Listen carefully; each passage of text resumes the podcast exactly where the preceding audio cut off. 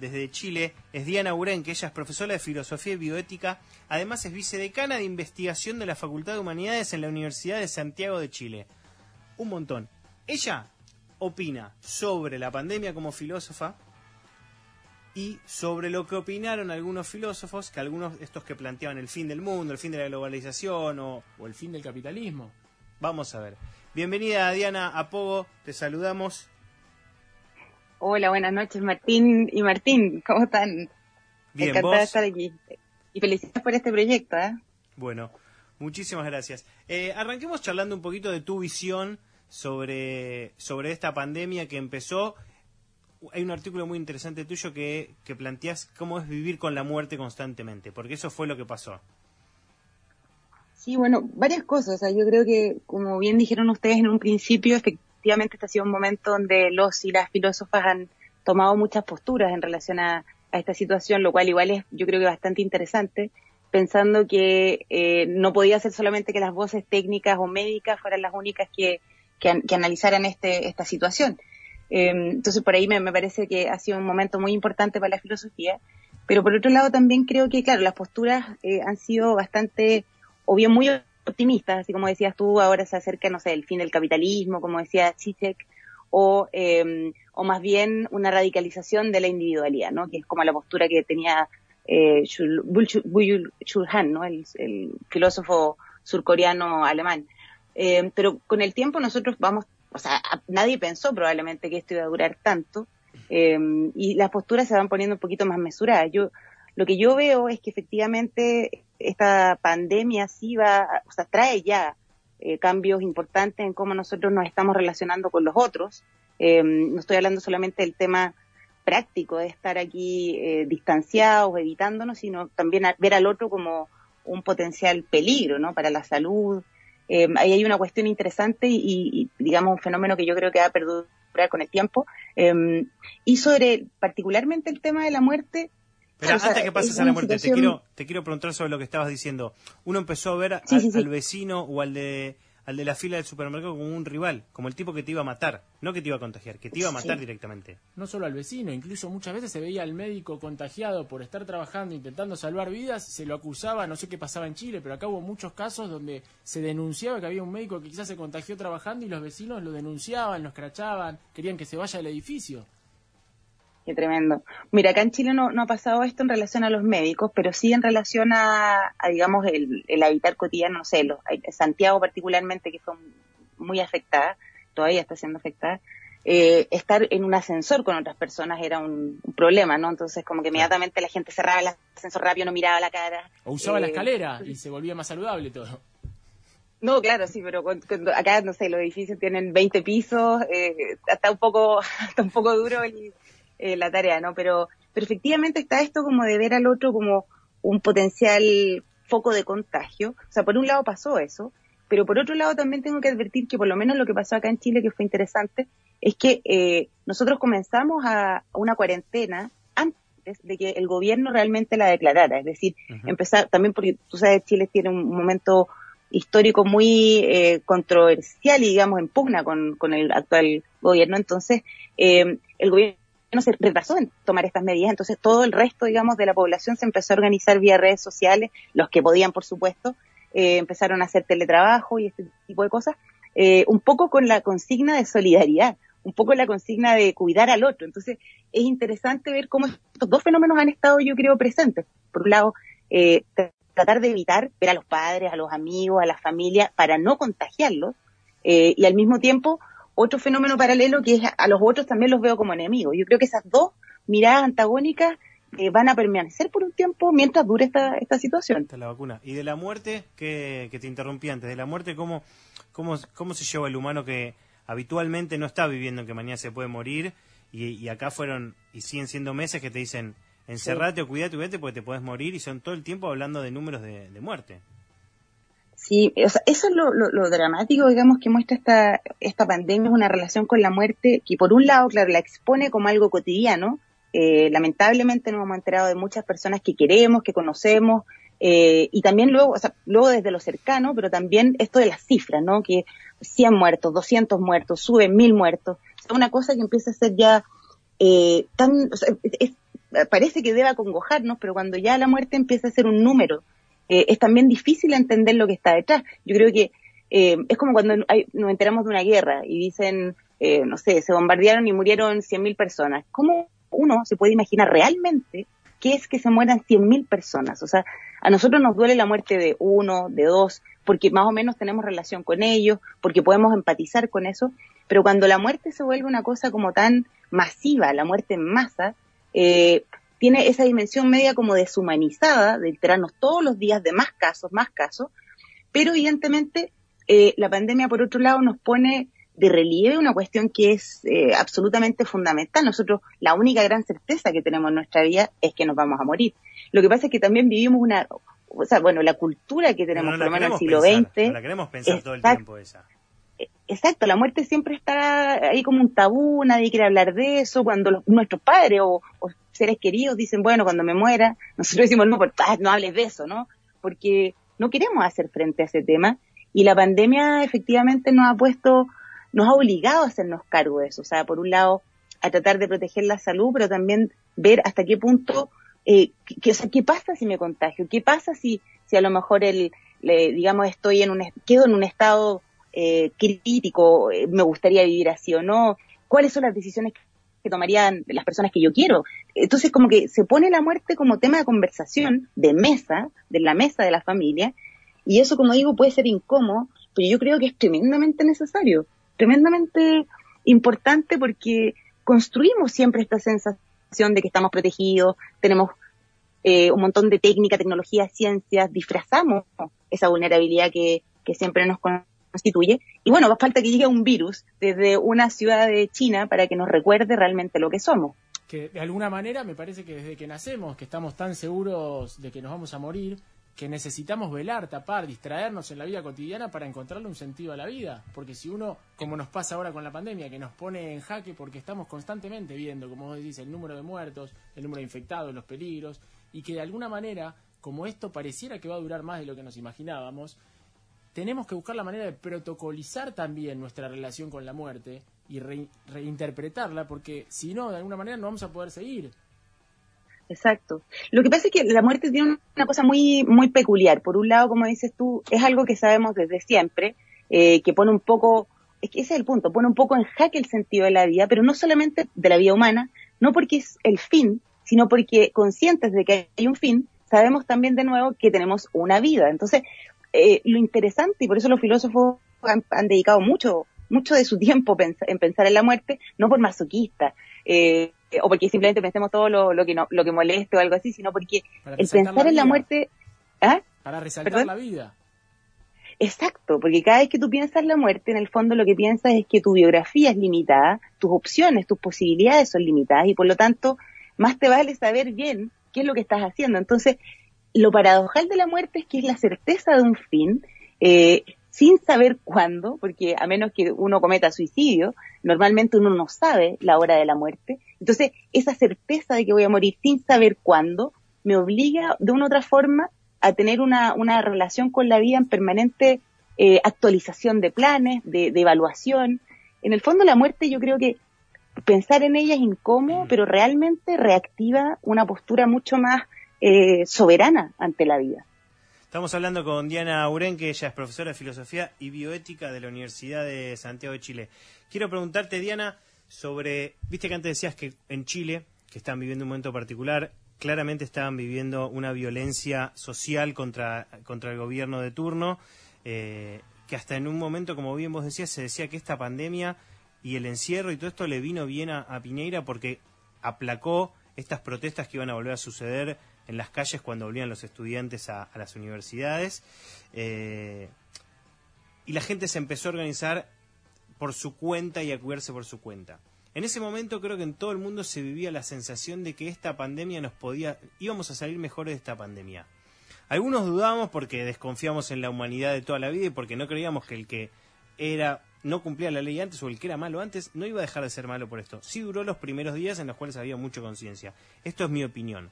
Pero te pregunto en base a lo que, a lo que sé que, es muy interesante que, vos escribiste.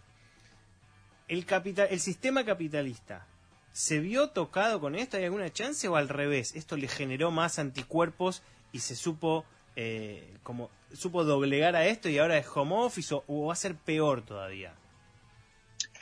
Uf, estas son las preguntas que son complejas, ¿eh? porque visionarios, filósofos tampoco somos, pero yo no, que me atrevería. Es tu opinión. pero, yo te hago preguntas complejas porque soy un tipo que sé mucho, pero bueno, vos no lo que puedas.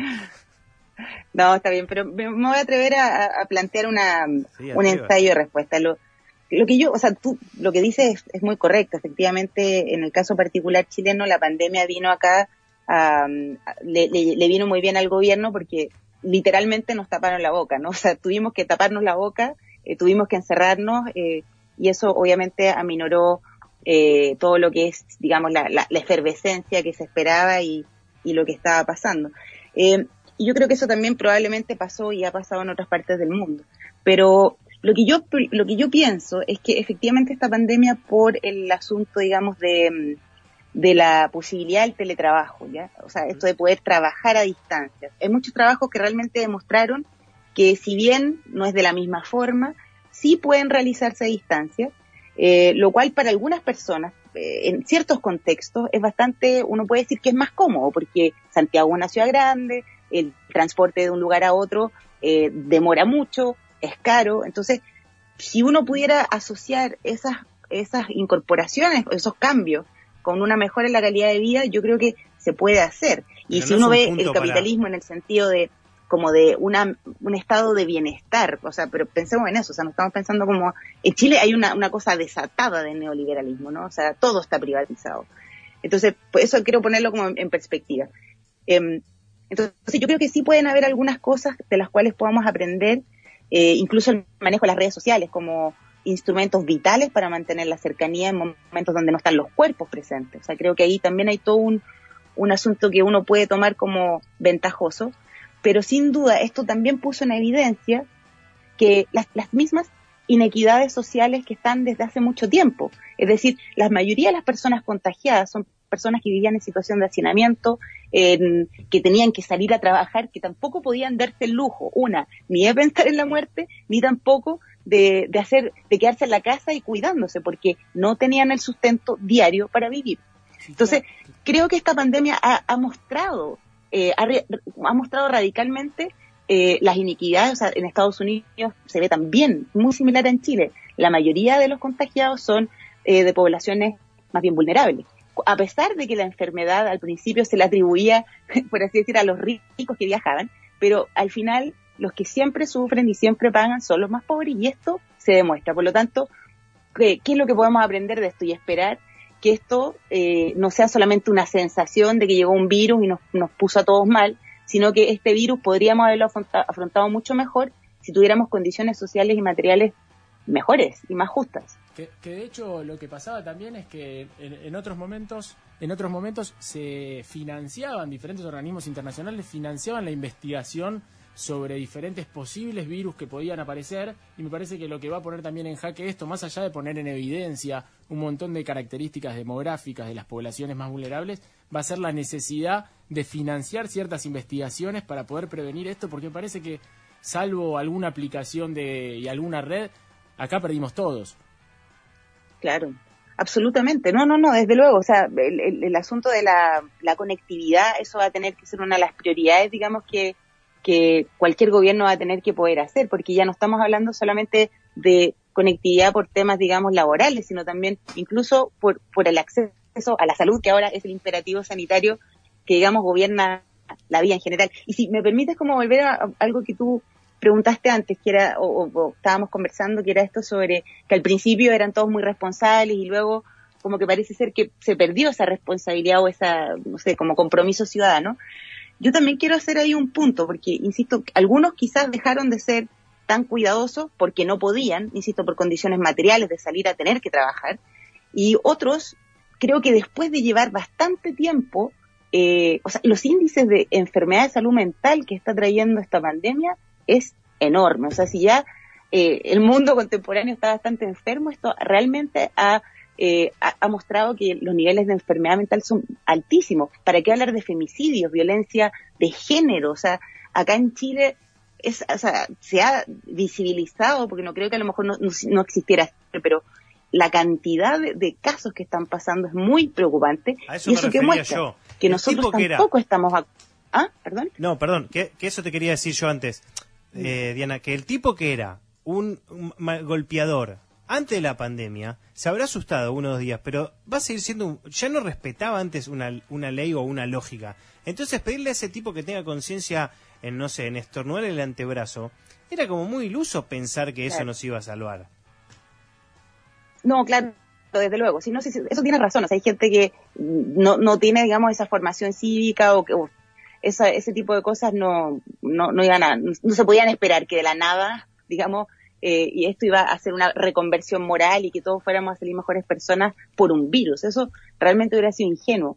Lo que yo sí creo es que los que estaban, insisto, más o empezando a politizarse o las personas que están como más conscientes de sus infortunios, de sus derechos, sí con esto pueden eh, tomar más fuerza y también tener más claridad de por qué, eh, o sea, de, por qué se, debe cumplir o no, o hasta qué punto, y, cuáles son también los límites de las exigencias que puede tener un gobierno o poner cualquier gobierno para nuestras libertades fundamentales. O sea, en el fondo estar encerrados es una cuestión que es complicada, ¿no? O sea, no, no podemos desplazarnos libremente. Entonces tiene que haber una justificación importante para eso y la pregunta es cuánto tiempo más podemos permitir eh, que no nos dejen eh, ser libres en ese sentido, ¿no?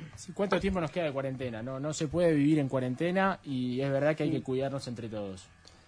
Exactamente. Diana Aurenque, desde Chile, ella es profesora de, filosofía, nos está contando esto. Vamos a dejar de hablar de filosofía, Diana, porque este programa se llama Pog y porque nos gusta mucho el rock, el punk y e intentamos darle una mirada más allá de lo que veníamos hablando de la filosofía y todo, todo esto era una excusa para hablar un poquito de tu biografía de Instagram que es Electro Pan Rocker Alienígena y parte de la brigada alienígena. Todo lo que hablamos antes no nos interesaba, lo que nos interesa es charlar un poquito de música y de qué es esto de ser, porque te presentamos como vicedecana de investigación de la Facultad de Humanidades, bla, bla, bla, y bioética.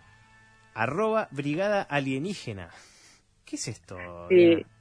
Sí, lo que pasa es que qué bonito que me pregunten esto y qué bueno darle el salto también, ¿no? Pero la Brigada Alienígena fue un, o es un colectivo que se generó justamente a propósito después de la, del llamado estallido social o revuelta popular acá en Chile. Sí. ¿Y de dónde viene el nombre?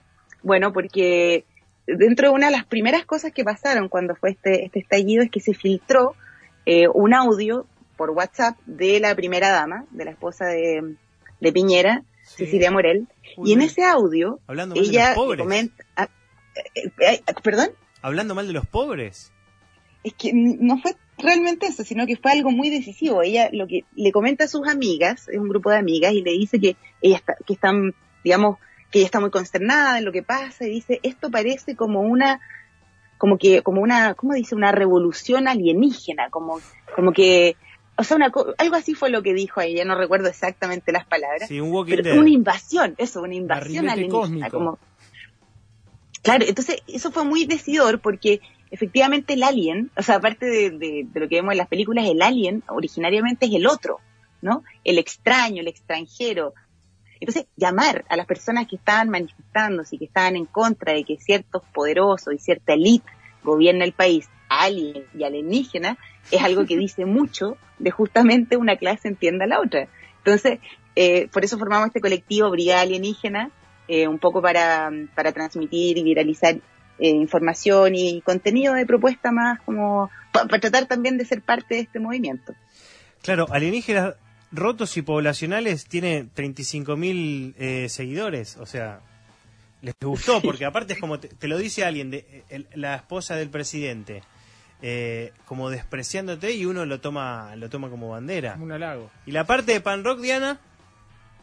Bueno, el punk rock, eh, o sea, pero electro punk rock, ahí yo tengo que decir todo esto concreto. Me gusta mucho la música rock, me gusta, no sé, el, el punk, el neopunk ruso, o sea, Human Tetris me fascina, una gran banda. Me, gusta mucho el punk rock. El rock también eh, más, digamos, no sé, como noventero pero también tengo un lado electrónico, pero electrónico que vinculo a, no sé, ciertos sonidos como también medio folclóricos. Eh, tengo una mezcla y esas, esas son mis tres áreas que me, me, me gustan mucho. O sea, en el caso de la electrónica es curioso porque es una electrónica eh, bueno, el, el, el, ¿cómo se llama? El, que en realidad uno puede decir DJ, el compositor, porque es un compositor, Rodrigo Gallardo, es alguien que ha hecho una muy bonita conexión entre sonidos que uno conoce más bien como alemanes de música electrónica, pero lo vincula con el folclore latinoamericano y es unas cosas muy bonitas. Y en el caso del rock, eh, el rock es simplemente una cosa que me ha gustado desde siempre y, y, me gusta me gusta mucho ver bandas en Chile. O sea, yo voy a ver bandas, iba a ver a bandas emergentes todo el tiempo en Santiago y eso es una de las cosas que también he hecho mucho de menos acá. ¿Llegaste a ver a La Polla cuando fueron en febrero? No, por suerte que no, porque estuvo, complicado ahí, ¿no? Estuvo tranqui, 20 minutos. Arroba Diana Aurenque en Instagram, arroba de Aurenque en Twitter. Diana, muchísimas gracias por haber estado acá charlando un ratito de filosofía. Y ojalá que vuelva al pogo, ya que te gusta el rock y el electropunk, ojalá que vuelva al pogo. sí, sí, sí, me gustaría. Pero muchas gracias por la invitación, fue muy agradable conversar con ustedes.